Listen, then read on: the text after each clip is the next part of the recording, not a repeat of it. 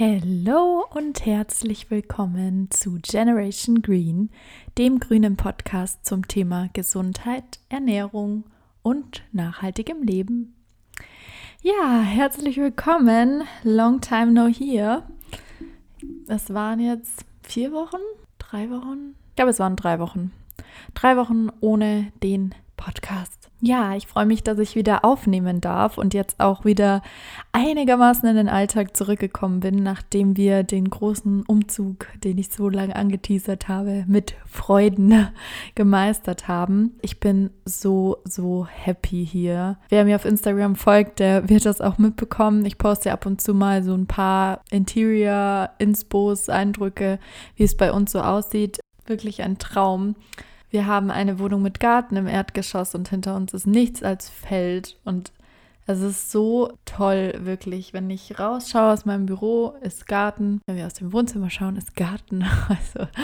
Also es ist wirklich ein Unterschied zu dem Stadtleben in München. Und bisher gefällt es mir sehr, sehr gut. Und ich glaube auch nicht, dass sich daran groß was ändern wird. Sonst hätten wir uns auch dafür nicht entschieden. Ja, jetzt sitze ich hier in meinem Büro. Es ist noch etwas kahl tatsächlich. Hier steht nur mein höhenverstellbarer Schreibtisch und mein Bildschirm, meine Tastatur und meine Maus, mein Arbeitsnotebook und ja, sozusagen richtig vorbildlicher Arbeitnehmer. Hauptsache, das Arbeitsequipment passt fürs Homeoffice und alles andere muss ein bisschen hinten angestellt werden. Nein, also wir sind ganz gut vorangekommen und ja, ich freue mich, dass ich jetzt im Podcast wieder aufnehmen kann. Ich bin auch echt ein bisschen stolz, dass ich das hier gerade zum Laufen gebracht habe, denn ich habe gestern ein Bad genommen und irgendwie durch die Dämpfe, ich weiß nicht, ich nehme mein, mein MacBook wirklich überall mit hin. Er ist mir nicht wirklich ins Wasser gefallen, ab und zu mal ist natürlich was drauf getropft und so, weil Madame kann es ja nicht lassen, da irgendwie in der Badewanne mit nassen Händen nach einem Weihnachtsgeschenk zu gucken und dann 10.000 Mal aufs Touchpad zu klicken mit der Folge jetzt, dass mein MacBook so ein bisschen streikt und ähm, nicht mehr reagiert, wenn man klicken möchte links. Rechts geht, Gott sei Dank, denn dadurch habe ich erfahren, welche Tastenkombinationen es braucht, um gewisse Knöpfe zu drücken. Und ich kann jetzt mein MacBook rein mit Tasten und Rechtsklicken bedienen. Das ist doch auch schön, oder? Naja, aber man findet für alles eine Lösung. So viel dazu. Ja, zum Thema des heutigen Podcasts. Das war sehr häufig angefragt. Und ich glaube auch, dass das ein Thema ist, was einigen vielleicht schon mal durch den Kopf ging, was man zumindest vielleicht schon mal gehört hat, was man vielleicht auch in Verbindung mit konventionellen Diäten setzt, die damit eigentlich nichts zu tun haben. Und zwar das Thema Intervallfasten. Ich praktiziere selbst das Intervallfasten schon seit, ich glaube, auf jeden Fall schon seit einem Jahr vielleicht auch erst ein Dreiviertel des, aber es ist jetzt schon wirklich eine ganz schöne Zeit, wo ich das wirklich konsequent eigentlich mache. Also es gibt immer mal wieder einen Tag, da faste ich nicht so lange, aber prinzipiell achte ich drauf, beziehungsweise habe mich einfach schon so dran gewöhnt und genieße einfach so die Vorteile, die das Ganze bietet, dass ich das jetzt wirklich mit Freuden schon länger durchziehe. Nichtsdestotrotz ist es ja aber mein Anspruch, euch nicht meine persönliche Meinung oder zumindest nicht nur, klar, es ist immer ganz nett zur Auflockerung, so meine Erfahrungen mit euch zu teilen aber nicht darauf aufzubauen, sondern auf Basis von wissenschaftlichen Studien dazu. Und das ist für mich dann immer ganz spannend, wenn ich etwas habe, was mich wirklich selbst auch direkt betrifft, weil ich zum Beispiel die Methode des Intervallfastens direkt anwende. Nochmal sich tiefer einzulesen, neuere Studien dazu zu lesen oder was auch konventionelle Ärzteblätter zum Beispiel dazu sagen, ähm, was so die Begründungen sind und wie man auch sein eigenes Wissen als Ernährungsberaterin damit einfließen einfließen lassen kann, was oftmals auch wirklich vernachlässigt wird. Die Menschen in der Gesellschaft werden so heftig pauschalisiert, so sehr verallgemeinert, dass das teilweise wirklich zu in meinen Augen Falschaussagen bzw. fehlleitenden Aussagen führt. Ich kann euch im Laufe des Podcasts erklären, was ich damit meine, beziehungsweise ich denke, es wird auch dann klar, wenn ihr hört, was so die wissenschaftlichen Untersuchungen zum Thema Intervallfasten sagen. Wie immer wird das Ganze aber auf einem hoffentlich hoffentlich schön entspannten bzw. gut nebenbei zu hörendem Podcast sein. Und ich bin gespannt, wer von euch das Intervallfasten schon praktiziert und wer vielleicht nach dem Podcast so ein bisschen inspiriert wurde davon oder was generell eure Meinungen sind. Also hinterlasst mir sehr, sehr gerne Feedback über Social Media eurer Wahl. Dann freue ich mich von euch zu hören. Erstmal kurz zur Begriffsklärung. Was versteht man überhaupt unter Intervallfasten? Intervallfasten ist eine Fastenform, bei der Tage oder stundenweise auf Nahrung verzichtet wird. Das sagt so die DGE erstmal. Und das ist nicht der erste Satz, den sie sagt, denn der erste Satz ist, der verschiedene gesundheitsfördernde Wirkungen auf den Stoffwechsel zugeschrieben werden. Und der dritte Satz ist, in der Regel ist das Ziel eine langfristige Gewichtsreduktion. Und das finde ich, kann man schon mal so ein bisschen kritisch sehen, denn es geht bei dem Ganzen nicht nur um das Thema Gewichtsreduktion oder überhaupt eigentlich nicht im Vordergrund. Und das ist das Problem auch, was ich schon so ein bisschen vorwegnehmen kann bezüglich der Studien zu Intervallfasten oder der Kritik auch an Intervallfasten, dass immer nur dieser Fokus der Gewichtsreduktion betrachtet wird oder zumindest das Prio Nummer eins ist. Und das hängt vielleicht damit zusammen, dass man Fasten mit Diät gleichsetzt und Diäten auch nicht vom englischen Wort Diet übernommen werden, weil Diet ist wirklich im Englischen deine Ernährungsform. Natürlich bezieht sich das auch auf irgendwelche Suppendiäten, die natürlich dann die klassische restriktive Diätform beinhalten. Aber Diet im Englischen ist eigentlich einfach die Form, wie du dich ernährst. Du kannst eine Animal Diet haben, du kannst eine Plant-Based Diet haben. Also Diät im Englischen ist eigentlich einfach die Ernährungsform. In Deutschland habe ich so das Gefühl, wird dieser Begriff wirklich missbraucht, so ein bisschen für dieses restriktive Wort. Und Diät ist immer gleich, oh was, was darf ich dann nicht mehr essen und wann darf ich dann überhaupt essen und wie viel. Also es, es kreist in unseren Köpfen, dass das irgendwas ist, was nicht Spaß macht und wo man sich an Regeln halten muss, die entgegen der Norm oder der Intuition sind. Und da möchte ich gleich mal an sich klarstellen, das ist nicht der Fall und das Ziel des Intervallfastens. Ich habe noch gar nicht erwähnt, was die DGE überhaupt ist. Das ist die Deutsche Gesellschaft für Ernährung. Und im nächsten Satz dieses Papers bin ich auch wieder d'accord mit der DGE, die da sagt, im Gegensatz zu anderen Fastenformen soll das Intervallfasten als Dauerkostform angewendet werden.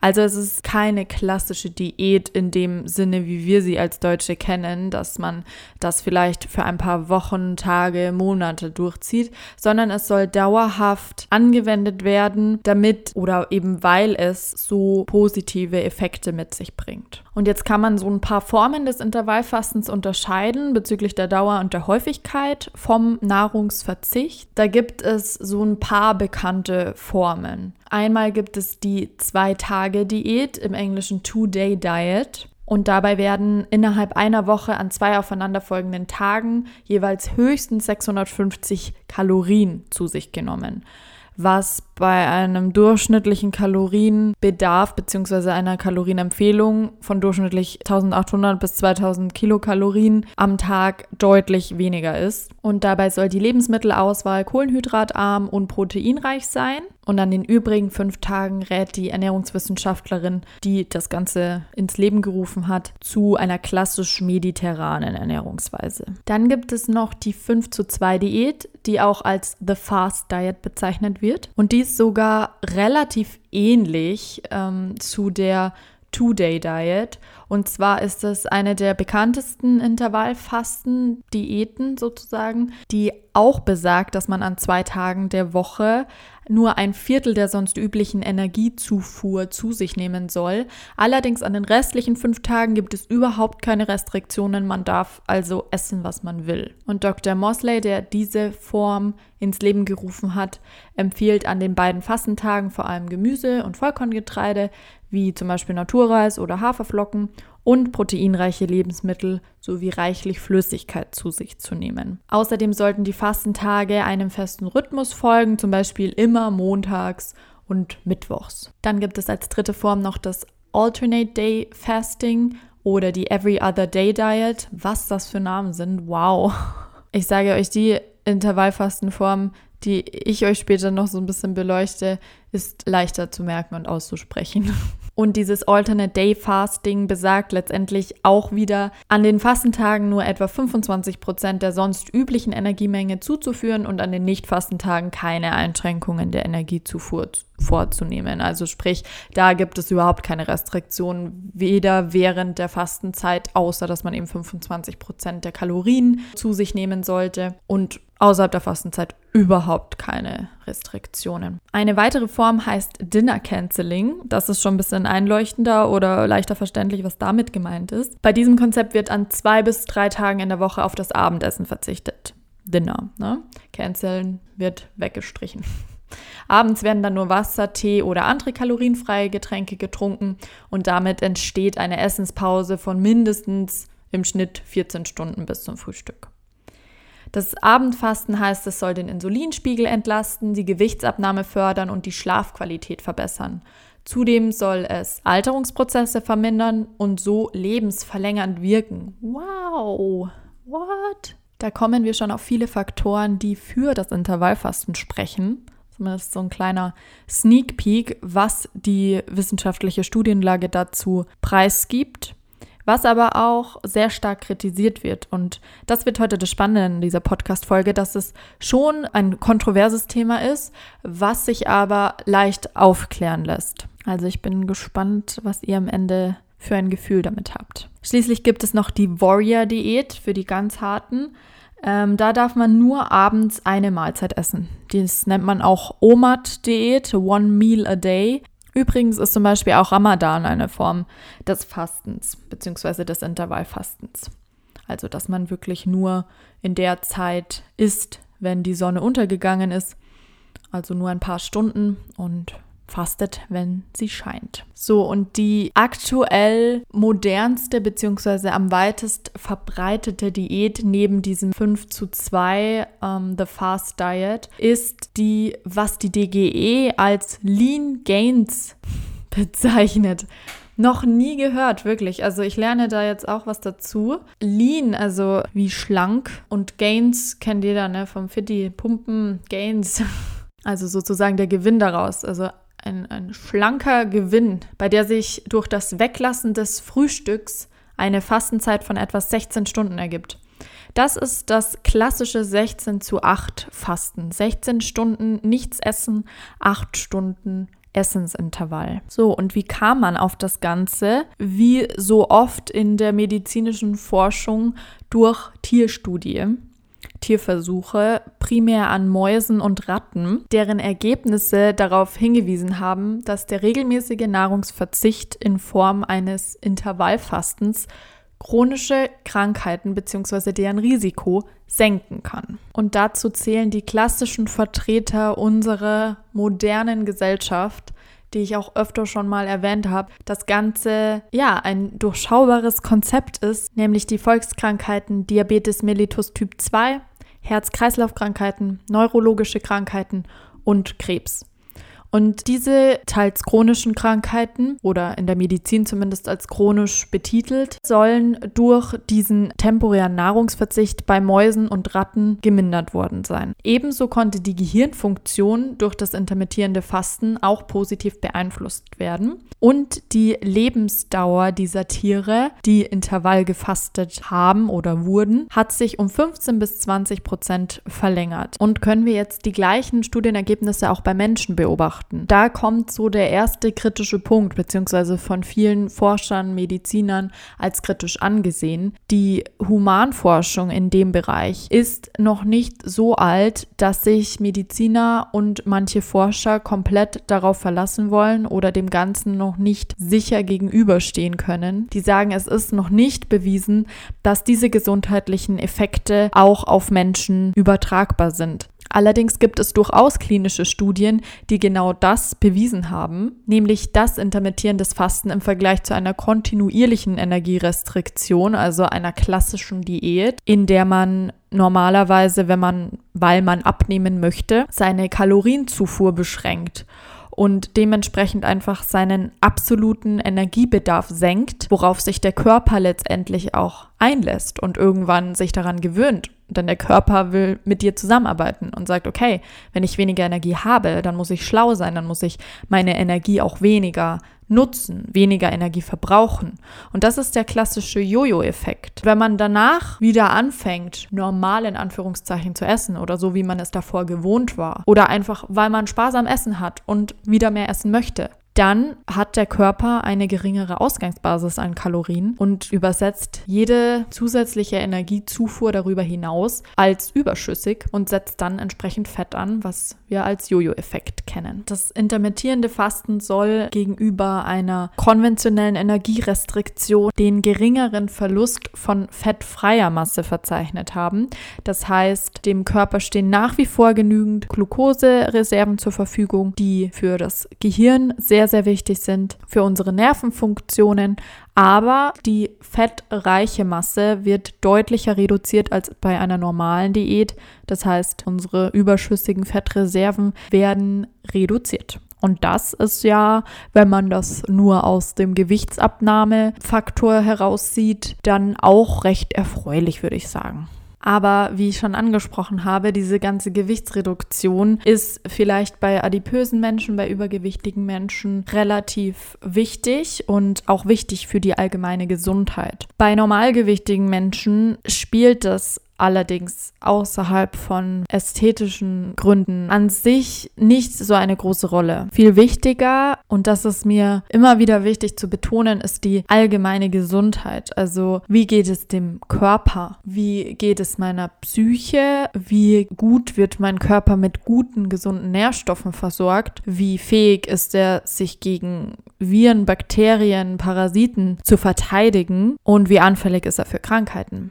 Das ist letztendlich das, was für ein langfristiges und nachhaltiges, glückliches, gesundes Leben zählt. Und dementsprechend ist auch das Fazit der DGE in meinen Augen sehr gut gewählt, denn sie sagen auch, es gibt viele kontroverse Studien. Alle sagen letztendlich, es gibt keine negativen Auswirkungen und im Gegenteil geht die Tendenz immer mehr Richtung gesundheitliche Vorteile durch Intervallfasten. Was aber mindestens genauso wichtig bei diesem Thema ist zu berücksichtigen, ist nicht unbedingt die Tatsache, dass man für einen gewissen Zeitraum fastet, sondern die Qualität der Nahrungsmittel und die Lebensmittelauswahl, mit denen man seine Essensphasen füllt. Das ist ein sehr wichtiger Punkt, nicht nur für das Intervallfasten, sondern wie immer in diesem ganzheitlichen grünen Podcast für alle Bereiche eures Lebens. Es ist wirklich zu empfehlen, sich ausgewogen, das heißt bunt, natürlich, möglichst unverarbeitet, möglichst mit wenig raffiniertem Zucker oder Zusätzen generell, sehr, sehr natürlich sich zu ernähren. Und auch vor allem genug zu essen. Und das ist eine Kritik, die dem Intervallfasten auch oft zugeschrieben wird, die aber nichts per se mit dem Intervallfasten an sich zu tun hat. Die Aussage, manche Leute entwickeln ein ungesundes Verhältnis zu Essen. Innerhalb dieser acht Stunden Essenszeit stopft sich derjenige alles rein, was er bekommen kann, weil er weiß, ich habe nur acht Stunden nur in Anführungszeichen, das ist länger als man denkt oder als es sich anhört. Ihr müsst nämlich bedenken, wir schlafen ja natürlich auch innerhalb dieser 16 Stunden Fastenzeit. Aber sagen wir mal, man geht davon aus, der Mensch hat eine Verlustangst, stopft sich alles Mögliche rein, was er bekommen kann und zwar von den ungesunden Sachen. Und ja, dann wird kritisiert, das Intervallfasten sei nicht gesund. Ist korrekt. In dem Fall liegt es aber nicht am Intervallfasten, sondern an der Einstellung des Menschen. Denn diese Angst, nicht genügend Kalorien zu bekommen, nicht das essen zu dürfen, was man möchte, ist völlig unbegründet. Denn theoretisch kannst du alles in dieser Zeit essen, was du möchtest. Das heißt, egal ob du fastest oder nicht, es kommt immer darauf an, für welche Lebensmittel du dich entscheidest. Und wenn du dich für die richtigen Lebensmittel entscheidest, wenn du ein ausgewogenes Verhältnis zu essen hast, wenn du dir nichts verbietest, weil du sagst, du nimmst von jeder Nährstoffgruppe etwas zu dir. Du nimmst genügend Kohlenhydrate, genügend Proteine, gesunde Fette zu dir, du liebst es, viel zu essen, dann ist es kein K.O.-Kriterium zu sagen, okay, diese Liebe, diese Ausgewogenheit implementiere ich in statt zwölf Stunden am Tag nur noch acht Stunden am Tag. Dass es trotzdem eine Umstellung ist, das bezweifle ich nicht und das ist bei jedem Change-Prozess, bei jeder Veränderung im Leben, alles, was du anders machst, als du es die Wochen, Monate, Jahre davor gemacht hast, ist eine Umstellung. Egal, ob es eine besonders schöne, eine besonders schmerzhafte oder eine neutrale Umstellung ist. Es ist alles etwas, was sich erstmal einspielen muss. So viel wollte ich zu diesem Thema schon mal gesagt haben. Es kommt immer auf die Qualität deiner Lebensmittel an, selten auf die Quantität. Von den gesunden Lebensmitteln können wir meistens nicht über dieses Maß essen, sodass es sich in seinen gesundheitlichen Faktoren ins Negative wenden würde. Und jetzt gehen wir den Prozess der Nahrungsverdauung und der Wirkung der einzelnen Fastenphasen mal ein bisschen genauer auf den Grund. Denn was passiert eigentlich innerhalb dieser im Idealfall 16 Stunden Fastenzeit in unserem Körper? Stell dir vor, du nimmst deine letzte Mahlzeit um 19 Uhr ein. Was beginnt in deinem Körper? Nach der letzten Mahlzeit beginnt der Körper das wissen wir schon aus der letzten Podcast-Folge, mit der Verdauung der Lebensmittel. Die aufgenommenen Kohlenhydrate werden verarbeitet und als Glucose, was nichts anderes ist als Einfachzucker, in den Blutkreislauf geleitet. Dadurch erhöht sich logischerweise im Blut deine Glukosekonzentration. Folglich steigt dein Blutzuckerspiegel an. Schon nach kurzer Zeit beginnt dann der Körper mit der Produktion des Hormons Insulin und dieses Insulin hat zwei wichtige Aufgaben. Erstens stimuliert es die Aufnahme von Blutzucker, also der Glucose, ins Gewebe für eine schnelle Bereitstellung von Energie direkt nach der Nahrungsaufnahme. Deshalb lechzen viele Menschen zum Beispiel nach sportlichen Aktivitäten oder anderweitig körperlich anstrengenden Aktivitäten am Tag nach zuckerhaltigen Dingen, da Zucker, dieser Einfachzucker, die Glucose, vom Körper direkt umgewandelt werden kann in Energie. Die zweite Aufgabe von Insulin ist die Energiespeicherung. Wenn also größere Mengen an Kohlenhydraten bzw. dem Zucker konsumiert werden, benötigt der Körper in der Regel nicht diese gesamte Energie, die durch die Nahrungsmittel freigesetzt werden kann und stimuliert deshalb die Umwandlung von Glucose in seine Speicherform Glykogen. Und dieses Glykogen wird dann in deiner Leber und in deinen Muskelzellen gespeichert.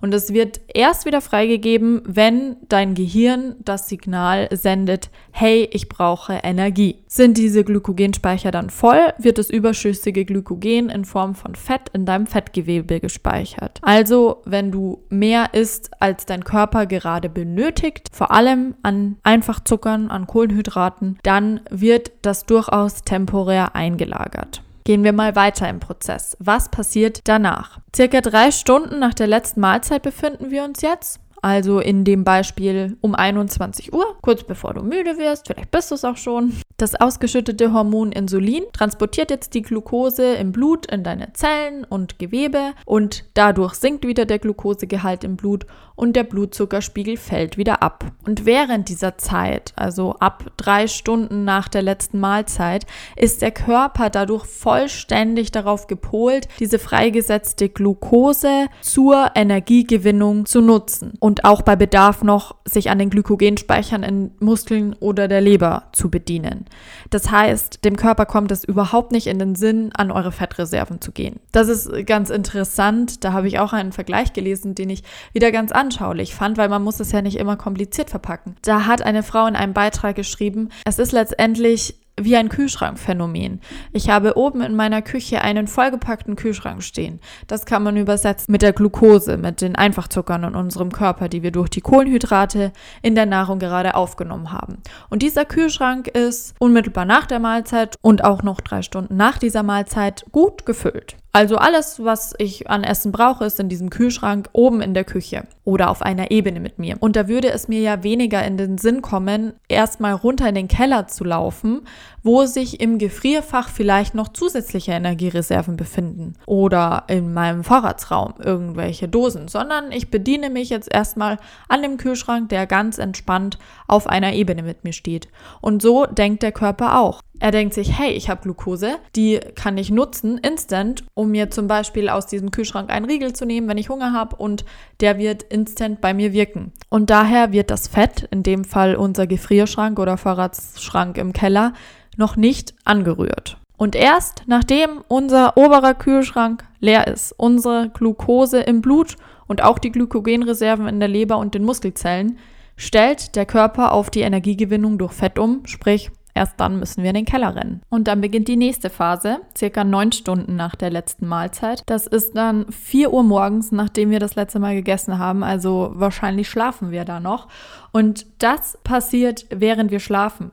Es kommt ein neues Hormon ins Spiel. Neben dem Insulin, was wir schon kennen, kommt jetzt das Glucagon. Das klingt so ähnlich wie Glykogen und Glucose, weil es auch damit was zu tun hat. Nämlich, sobald der Blutzuckerspiegel fällt, muss der Körper reagieren. Und dieses freigesetzte Glucagon hat die Aufgabe, das zuvor gespeicherte Glykogen in euren Leber- und Muskelzellen wieder in den Blutkreislauf zu befördern. Und somit bleibt dein Blutzuckerspiegel konstant und du wirst weiterhin mit Energie versorgt.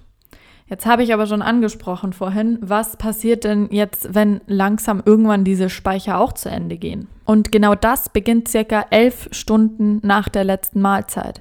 In unserer Rechnung also um 6 Uhr morgens, wenn wir um 7 Uhr abends das letzte Mal gegessen haben. Und zwar wird dann durch die leeren Glykogenspeicher die größere Ressource angegriffen, und zwar deine Fettreserven. Um diese Reserven anzuzapfen, beginnt dann dein Körper mit der Produktion von fettverbrennenden Hormonen. Und davon gibt es sogar sechs verschiedene. Das ist einmal das Wachstumshormon, das Human Growth Hormone. Hormone?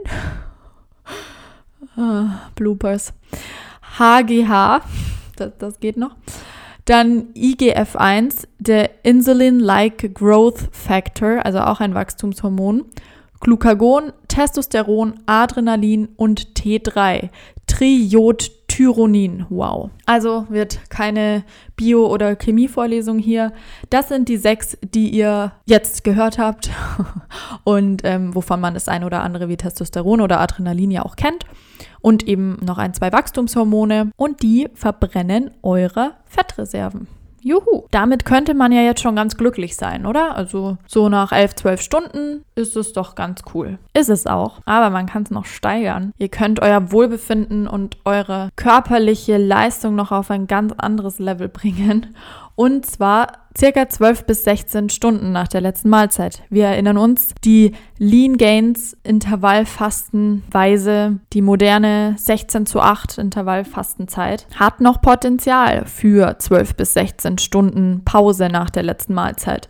Und da beginnt etwas sehr, sehr Spannendes. The body is a wonderland. Ich sag's jedes Mal wieder. Es passiert nämlich etwas hochinteressantes. In deiner Leber werden als Nebenprodukt der Fettverbrennung die sogenannten Ketonkörper gebildet, 12 bis 16 Stunden nach dieser letzten Mahlzeit. Und Ketone oder Ketonkörper sind nichts anderes als Fettsäuremoleküle, die beim Abbau von Fettreserven entstehen. Und das Coole an diesen kleinen Ketonkörperchen ist, dass man von ihnen zusätzlich weiß, dass sie die Energieversorgung von Herz, Hirn sowie allen weiteren lebensnotwendigen Organsystemen sicherstellen. Die Ketone aktivieren dabei Nervenzellen, fördern das Denkvermögen und lassen aus Hirnstammzellen neue Zellen entstehen. Und das ist auch der Grund, wieso man während der Fastenperiode besonders konzentriert und produktiv ist. Das wird vielleicht am Anfang, wenn man sich umstellt und ähm, wirklich bewusst das Frühstück morgens weglässt, was viele, by the way, ja sowieso unterbewusst machen. Also es gibt Leute, die fasten vielleicht auch schon 14 bis 16 Stunden und wissen das aber gar nicht. Also machen das nicht wirklich bewusst, sondern haben das einfach im Bauchgefühl, dass sie sagen, hey, ich habe da keinen Hunger, also esse ich auch nichts.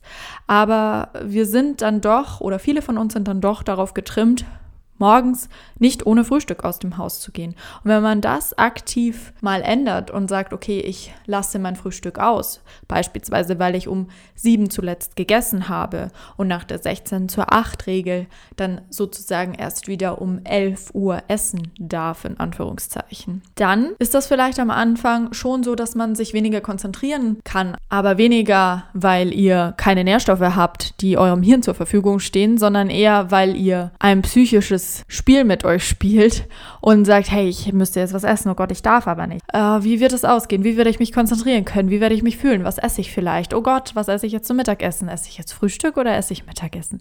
Also es sind alles solche Themen, die euch eher unterbewusst psychisch beeinflussen und weniger physisch wirklich an Energie rauben. Denn ihr habt diese Energie in Form der Ketonkörper vorhanden und im Gegenteil ist es evolutionsbedingt sogar noch so programmiert, dass der Körper bewusst bewusst diese Phasen ohne Nahrung, also diese komplett leeren Phasen sozusagen, am besten für die Produktivität nutzen kann, weil es früher auch ebenso war, als wir noch Jäger waren damals, dass wir unsere volle Aufmerksamkeit gebraucht haben, um neue Nahrung zu beschaffen. Wir mussten uns darauf konzentrieren, wie effizient jagen wir, wo jagen wir. Ich muss 100% meiner Aufmerksamkeit zur Verfügung haben, damit ich etwas jagen kann. Und genau deswegen können wir uns im Normalfall nach 12 bis 16 Stunden nach der letzten Mahlzeit am besten konzentrieren. So die Theorie des Intervallfastens. Man muss aber auch dazu sagen, das ist jetzt so ein kleiner Disclaimer, das heißt deswegen nicht, je länger man fastet, desto besser. Ich habe vorhin gesagt, es gibt verschiedene Diäten. Diät nicht im Sinne von ne, Negativrestriktion, sondern einfach Ernährungsformen. Nennen wir es Fastenarten. Es gibt verschiedene Fastenarten und auch eine davon, die OMAD-Fastenart, One Meal a Day. Das heißt auch nicht, dass das per se schlecht ist, dass man so lange nichts isst. Man sollte an dieser Stelle aber schon erwähnen, dass diese 16 zu 8 Intervallfastenzeit die aktuell modernste und am meisten empfohlene Intervallfastenzeit ist. Erstens, weil sie relativ unkompliziert für den Otto-Normalverbraucher auch in den Alltag einzubauen ist und gleichzeitig eben die meisten gesundheitsförderlichen Faktoren und Ergebnisse erzielt hat. Das heißt, es gibt eine Zeit nach diesen 16 Stunden innerhalb eines Tages, an dem euer Körper darunter leidet, wenn ihr ihm keine Energie zuführt. Logisch, ihr braucht Energie und irgendwann ist auch die Energie eurer Ketonkörper verbraucht und auch der nächsten Phase, auf die wir gleich kommen. Und dann leidet zum Beispiel euer Gehirn ganz massiv unter dem Glukoseentzug. Deshalb sind zum Beispiel auch Low-Carb-Diäten mit Vorsicht zu genießen. Wir brauchen Glucose für unsere Hirnaktivität, für unsere Konzentration. Es gibt das Thema Fettstoffwechsel und Glucose-Kohlenhydratstoffwechsel. Es gibt die Möglichkeit, den Körper umzupolen auf einen Fettstoffwechsel, sprich, dass er nicht verstärkt seine Energiereserven aus der leicht zugänglichen Glucose gewinnt, sondern aus dem normalerweise schwerer zugänglichen Gefrierschrank im Keller, nämlich den Fettreserven. Das ist möglich, aber das bedarf einer langfristigen Ernährungsumstellung in Verbindung mit Ausdauersport, um dem Körper zu zeigen, hey, das ist meine Lebensweise. Ich brauche langfristig verfügbare Energiereserven, die fett sind. Aber im Normalfall ist der Körper darauf gepolt, seine Energie zumindest kurzfristig schnell aus Glucose zu gewinnen. Und deshalb ist das Intervallfasten so effizient, weil man dabei eben temporär den Körper dazu zwingt, aus den Fettreserven zu nehmen, aber eben nicht langfristig und in den Essenszeiten ein ausgewogenes Verhältnis an den Makronährstoffen, Fette, Kohlenhydrate und Proteine liegt. Daher, wie gesagt, das Fasten nicht zu strikt nehmen, immer auf den eigenen Körper hören. Ihr müsst die 16 Stunden nicht in Stein meißeln. 14 Stunden sind auch völlig in Ordnung. Meine Empfehlung wäre Minimum 12 Stunden. Zwischen 12 und 16 Stunden ist die aktuell beste Empfehlung, die man dazu geben kann, aus ernährungswissenschaftlicher und ganzheitlicher Gesundheitssicht. Und jetzt kommt die letzte Phase. Nach 14 bis 16 Stunden, beziehungsweise sogar auch 18 Stunden nach der letzten Mahlzeit, die Autophagie. Das haben vielleicht manche Leute noch gar nicht gehört, dieses Wort. Ab jetzt werdet ihr es nie wieder vergessen denn das ist der absolute Shit. Also der Körper ist wirklich ein Wunderwerk. Ich kann es immer wieder wiederholen. Durch diesen verlängerten Verzicht auf Nahrung. Wir erinnern uns 14 bis 18 Stunden nach der letzten Mahlzeit. Und die Umstellung, die davor erfolgt ist auf den Fettstoffwechsel, wird ein weiterer und der letzte Mechanismus aktiv, nämlich die Autophagie. Dieses Wort kommt aus dem altgriechischen Autophagos, was so viel bedeutet wie sich selbst verzehren, was letztendlich der Körper auch macht. Und jetzt denkt man sich, stopp, das will ich nicht. Ich will schon noch eine Zeit leben. Aber genau das passiert dadurch. Beziehungsweise genau das, was auch schon einige klinische Studien bewiesen haben, dass das Intervallfasten tatsächlich das Leben verlängern kann. Und zwar durch diesen Prozess des sich selbst Verzehrens der Zellen. Das heißt, alte Zellbestandteile und sogenannte fehlgefaltete Proteine werden während dieser Phase recycelt. Die können sozusagen neu wiederverwertet werden und die Zellen werden rundum erneuert. Also der Energiebestandteil in der Autophagiephase nach 14 bis 18 Stunden Fasten entspricht deinem eigenen Körperabfall, also deinem Zellmüll, den der Körper schlauerweise wieder nutzt, um ja, neue Energie daraus zu schöpfen. Und das macht unsere Zellen nicht nur leistungsfähiger, sondern es verlängert wirklich auch die Lebenszeit. So die Theorie. Ich sage dazu so die Theorie, weil das ja genau dieser kritische Punkt in der Wissenschaft ist, dass es eben noch keine oder noch nicht genügend Langzeitstudien zu diesem Thema gibt, als dass man bei Menschen behaupten könnte, das ist hundertprozentig der Fall. Bei Mäusen und Ratten hat man das, wie gesagt, schon festgestellt, diese 15 bis 20 Prozent Lebensverlängerung. Aber man muss dazu sagen, der Mensch ist natürlich viel komplexer als so eine Maus, ähnelt teilweise nicht mal dem Affen. Das heißt, man muss das Ganze natürlich mit Vorsicht genießen. Es ist aber in den Studien, die bisher zu diesem Thema sehr renommiert sind, durchaus positiv belegt worden, dass der Körper einen sogenannten ja, Großputz eine Wiedererneuerung in dieser Fastenzeit durchführt. Der Körper vollzieht damit sozusagen einen Selbstheilungsprozess, bei dem diese alten, kaputten oder kranken Zellteile aufgegessen werden und durch gesunde, neue oder gereinigte Zellen ersetzt werden. Und das ist doch wirklich beeindruckend. Und dieser ganze Prozess, den ich gerade beschrieben habe, hat auch positive Auswirkungen auf unser Mikrobiom und die Stammzellproduktion. Und das gelingt sowohl durch Intervallfasten, also durch dieses kurzfristige Fasten in hoher Wiederholungszahl, als auch durch periodisches Fasten über längere Zeiträume was aber zugegebenermaßen wesentlich aufwendiger ist, als das Fasten temporär in den täglichen Alltag zu integrieren. Und nach Meinung von Ärzten muss man natürlich unterscheiden, welche Effekte des Intervallfastens förderlich für die Gesundheit sind.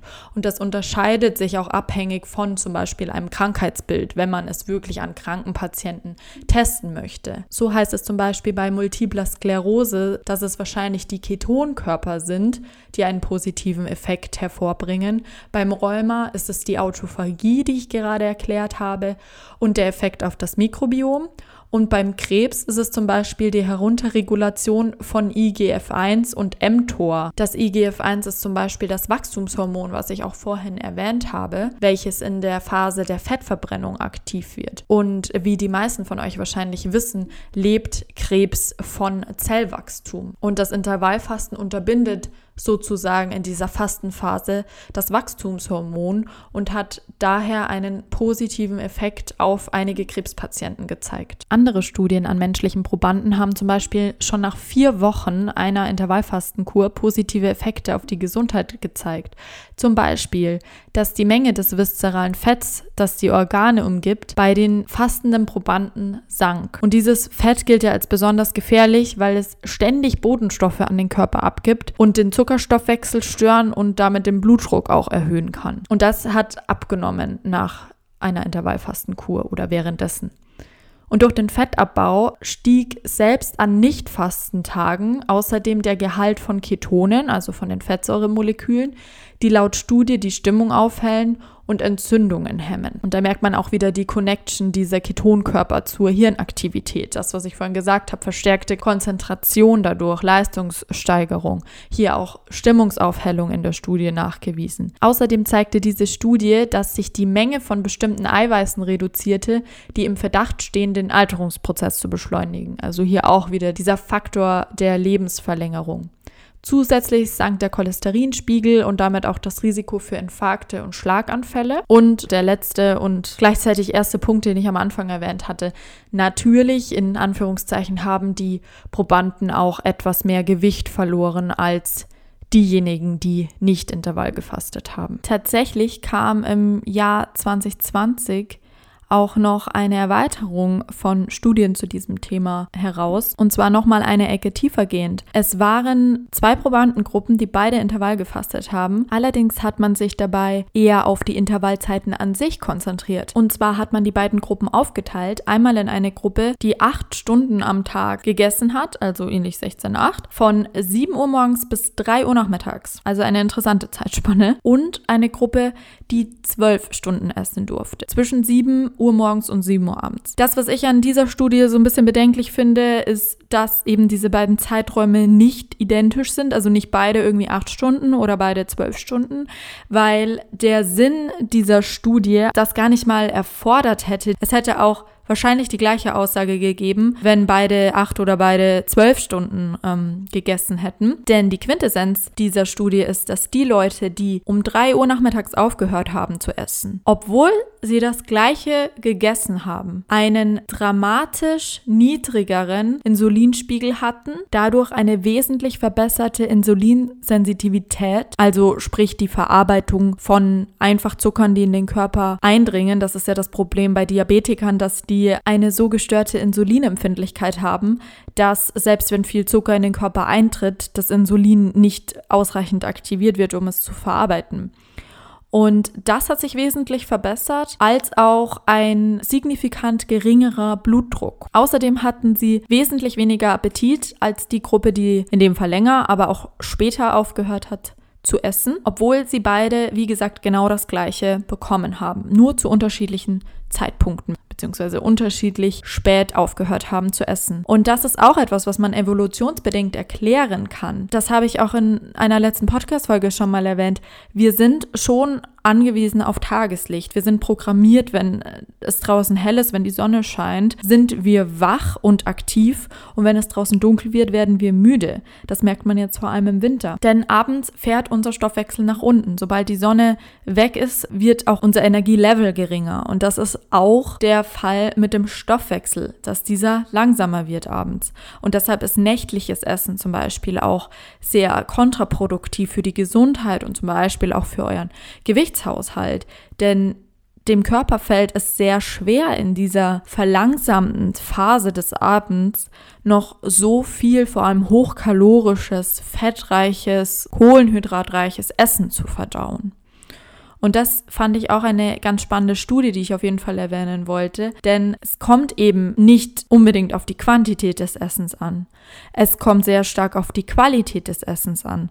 Aber wenn man einen Schritt weitergehen will, kommt es auch sehr darauf an, wann man isst, vor allem wann man aufhört zu essen, wie man den Körper unterstützt in seinen Regenerationsprozessen, die er eben nachts tun muss. Und das habe ich in der letzten Podcast-Folge auch schon erwähnt, beziehungsweise ich glaube, das war die Folge über das Immunsystem, als ich von Schlaf geredet habe, wie wichtig das ist.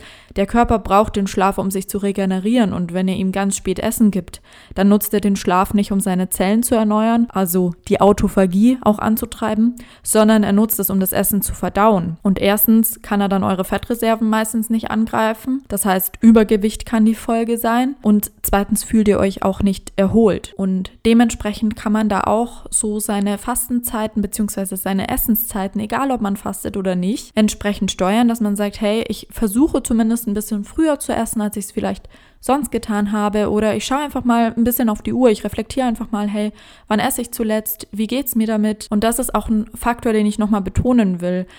Wie geht es euch damit? Hört in euren Körper rein, wie gut tut mir das, was ich gerade mache? Und zwar, wie gut tut es mir wirklich? Nicht, wie gepolt bin ich auf eine Sache, wie gewohnt bin ich eine Sache und wieso fällt sie mir deshalb vielleicht leicht, sondern hört in euren Körper rein, wann fühle ich mich am leistungsstärksten, wann fühle ich mich fit, ausgeschlafen, wohl oder bin ich irgendwann aufgebläht, fühle ich mich irgendwann komisch, habe ich Stimmungsschwankungen, habe ich Kopfschmerzen, das sind alles Symptome, die eventuell auf eure Ernährungsweise und eure Lebensweise zurückführen können. Und deshalb will ich auch nicht pauschalisieren, jeder soll jetzt 16 zu 8 Intervall fasten, sondern es ist immer eine Sache von Intuition, ausprobieren, Bauchgefühl, Stimmung feststellen. Wie geht's mir damit? Wie geht's meinem Körper? Und damit kann man auch zum Beispiel die Kritik beantworten, die teilweise geübt wird und in meinen Augen und nach meiner Recherche jetzt auch nochmal zu diesem Podcast einfach ohne Grund geführt wird.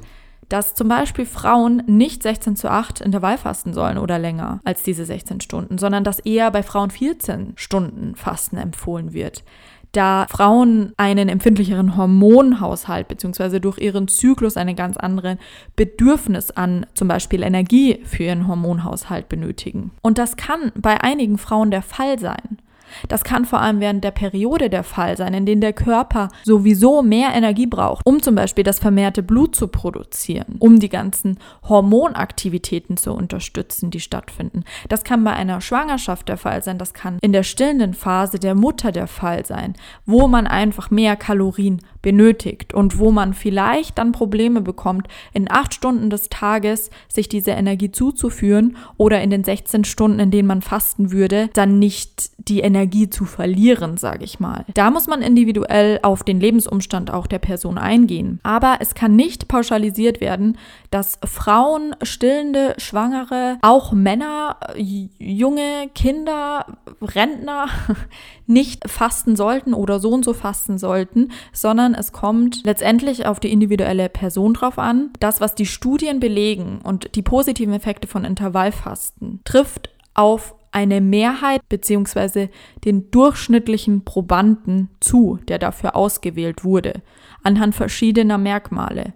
Und das sind unterschiedliche Probanden gewesen, die teilweise die gleichen Effekte hervorgerufen haben. Weniger Entzündungen, zum Beispiel auch chronische Krankheiten wie Asthma, Krebs, Multiple Sklerose, Autoimmunkrankheiten, die auch teilweise stark aus Entzündungsprozessen hervorgerufen werden können. Das sind alles Themen, die nachweislich mit dem Intervallfasten und zum Beispiel eben dieser Autophagiephase, wo der Körper sich aktiv selbst regeneriert, vermieden werden kann, beziehungsweise der Gesundheitszustand verbessert werden kann. Und ich kann euch zum Schluss dieser Podcast-Folge noch ein, zwei wertvolle Tipps mit auf den Weg geben, wenn ihr Intervallfasten ausprobieren möchtet oder es schon ausprobiert habt, noch skeptisch seid oder einfach mal noch ein bisschen Inspiration, Denkanstöße dazu bekommen möchtet. Das, was man wahrscheinlich am Anfang dazu denkt, ist, hey, wie soll ich das machen? Ich bin jetzt Frühstück gewohnt. Wie soll ich mich überhaupt konzentrieren? Das, was ich davor schon angesprochen habe, vieles ist in unserem Kopf. Wenn wir aus dieser Komfortzone, aus diesen gewohnten Handlungen heraustreten, ist erstmal ein bisschen Verwirrung drüber da, was und wann man überhaupt essen soll. Das wird aber nach einer schnellen Zeit vergehen, wenn ihr da wirklich euphorisch mit dabei seid und das wirklich ausprobieren wollt. Denn das ist dann die Zeit, um Selbstvertrauen und Selbstbeherrschung zurückzugewinnen. Dieser ständige Fokus auf Essen kann deine Sicht auf das Wesentliche, auf ganz andere Themen im Alltag. Das, was uns wirklich weiterbringt, was uns produktiv arbeiten lässt, was uns Sport treiben lässt, was uns einfach motiviert für den Alltag. Das kann dieses ständige Gedanken nach Essen einfach trüben. Und sobald man Intervall fastet und in dieser Fastenphase drinnen ist, wo man weiß, hey, ich muss mich jetzt erstmal nicht darum kümmern, was es jetzt als nächstes zu essen gibt, weil ich habe noch vier Stunden zu fasten. Und ich kann mich in diesen vier Stunden voll und ganz auf meinen Alltag konzentrieren, auf meine Aufgaben des Alltags, auf meine Arbeit, auf Sport, was auch immer ihr wollt. Sobald du damit beginnst, aktiv zu fasten, werden dein Körper und auch dein Geist Zeit haben, sich auf natürliche Weise wieder sozusagen miteinander zu verbinden und diese Intuition, die vielen heutzutage fehlt in dieser schnelllebigen Welt und dieser manipulierten Welt irgendwo. So viel, was immer nebenbei passiert. Unter anderem auch das Essen. Wie viele Leute sitzen am Tisch und schauen nebenbei Fernsehen oder googeln noch irgendwas schnell. Ich schließe mich da nicht unbedingt aus. Aber einfach auch mal wieder bewusst zu essen, bewusst zu wissen, hey, wann braucht mein Körper wirklich Essen? Und nicht aus Langeweile zu essen oder aus emotionalem Stress, sondern zu essen, weil mein Körper diese Energie und diese Nährstoffe braucht, weil er mir aktiv mitteilt, hey, jetzt ist der Zeitpunkt gekommen, jetzt brauche ich Energie. Und das teilt euch euer Körper mit. Das ist Intuition, das ist auf seinen Körper hören, seinen Signalen zu vertrauen und ihm auch das zu geben, was er wirklich braucht. Und wenn das mal ein Stück Schokolade ist oder ein paar Chips oder auch eine ganze Packung Chips, weil ihr einfach nicht loskommt von diesem Gedanken, ihr braucht das jetzt, dann wird es auch so sein, dann gönnt euch das. Das hat nichts mit einer Diät zu tun, das hat etwas zu tun mit bewusstem Essen, Intuition und der Zeit, die ihr eurem Körper gebt, sich einfach mal zu regenerieren. Und das ist verdammt wichtig in dieser heutigen Welt. Ich habe das Gefühl, diese Podcast-Folge wird schon wieder nicht 30 Minuten. Aber ähm, ich hoffe, ich konnte euch Wissen mitgeben. Und das ist das Allerwichtigste. Ich hoffe, es war spannend. Ich hoffe, man konnte mir gut folgen. Ich glaube, man merkt meine Begeisterung für dieses Thema. Wie ich schon gesagt habe, seit knapp einem Jahr intervallfaste ich selbst und ich kann es wirklich erstmal pauschalisiert jedem ans Herz legen. Man muss natürlich, wie gesagt, die individuellen Umstände des Menschen berücksichtigen, vielleicht auch gesundheitliche Parameter, die dieser Mensch mit sich bringt. Und ähm, ja, wenn ihr Fragen habt, wie bei jedem Thema zu Gesundheit, Ernährung, nachhaltigem Leben, dieses Thema des grünen Podcasts, schreibt mir sehr gerne. Schaut auf meiner Website vorbei, www.susangral-holistichealth.com. Die Website steht auch immer in meiner Podcast-Beschreibung der Folge. Schreibt mir über Instagram, at SusiQ, steht auch unten, wie man das schreibt. Und ja, ich freue mich, von euch zu hören, vielleicht von dem einen oder anderen, der mir ein bisschen davon erzählt, was er so mitgenommen hat, er oder sie. ja, ernährt euch ausgewogen, bewusst, natürlich möglichst unverarbeitet. Seid gut zu eurem Körper, zu dem Planeten und allen Lebewesen, die darauf existieren. Und ja, dann kann es nur besser werden. Ich freue mich auf die nächste Podcast-Folge, über die ihr wieder abstimmen könnt. Ich glaube, es ist langsam mal an der Zeit, ein paar Podcast-Gäste einzuladen. Ihr werdet es auf Instagram mitbekommen, was die Möglichkeiten sind. Ich habe da so zwei liebe Menschen im Kopf, die sich auch schon bereit erklärt haben, Podcast-Gäste zu sein. Einer davon ist zum Beispiel mein Freund, der seit einigen Monaten auch selbst vegan ist. Und ich glaube, gerade als Mann ist es ganz interessant, zu erfahren, wie man dazu kommt, wie man damit umgeht, was man sich vielleicht anhören muss, was seine Erfahrungen zu diesem ganzen Thema sind und seine Einstellung. Und ein anderer Podcast-Gast ist eine ganz liebe Freundin von mir, die sich ebenso absolut gut in Ernährung und Gesundheit auskennt, die gerade auch einen veganen Ernährungsberater macht und mit der es durchaus so ein paar Themen gibt, die man, glaube ich, ganz cool zu zweit anteasern, diskutieren kann, mit euch auch vielleicht in den Austausch vorab gehen gehen kann, was euch so interessiert, wie wir zu manchen Dingen stehen. Ich bin jetzt mittlerweile so ein bisschen am Überlegen, wie ich diesen Podcast ähm, in Zukunft in verschiedene Richtungen gestalten möchte.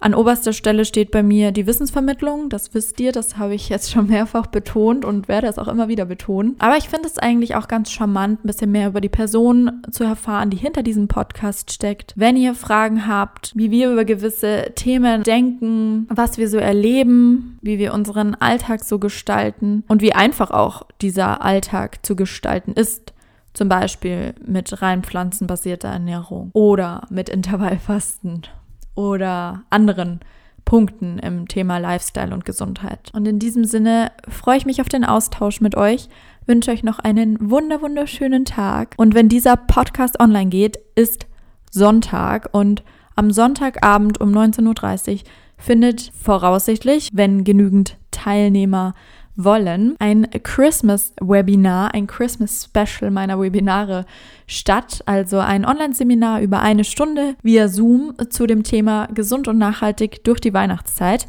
inklusive Rezepten als PDF für alle Teilnehmer. Und ja, wenn ihr daran Interesse habt, vielleicht ist es dann schon zu spät, um an diesem Sonntag, den 13.12. teilzunehmen. Aber es folgt noch ein Webinar unter der Woche, ein Alternativtermin am 16.12. auch von 19.30 Uhr bis 20.30 Uhr. Ihr könnt dazu auch unter meiner Website vorbeischauen, da unter Leistungen, Webinare, dann ist das das erste, was dort steht, das Christmas Webinar. Da könnt ihr euch alles nochmal durchlesen, bisschen durchsliden durch die drei Folien und am Ende jeder Seite auf Anmeldung klicken und dann könnt ihr euch dazu anmelden und erhaltet schnellstmöglichst Rückmeldung von mir. Ich hoffe, es geht zustande. Ich bin gespannt, was das für eine specialige Weihnachtsrunde wird. Es gibt 50% Rabatt auf den regulären Webinarpreis in Höhe von 55 Euro. Also ihr zahlt nur 27,50 Euro. Lohnt sich auf jeden Fall, das kann ich euch jetzt schon sowas von versprechen. Wir haben so, so coole Rezepte vorbereitet, die wir täglich auch lieben zu kochen, die super einfach sind, sehr gesund mit ein paar Tipps noch, wie man nachhaltig auch einkaufen kann. Und ich freue mich auf euch, freue mich aber auch, wenn ihr nicht teilnehmt und einfach auch diesen Podcast weiterverfolgt. Vielleicht auch eine Bewertung da lasst, wenn ihr zum Beispiel über Apple Podcast hört oder den Podcast teilt. Und dann wünsche ich euch einen wunderschönen Tag, bedanke mich fürs Zuhören und bis zum nächsten Mal. Ciao, ciao.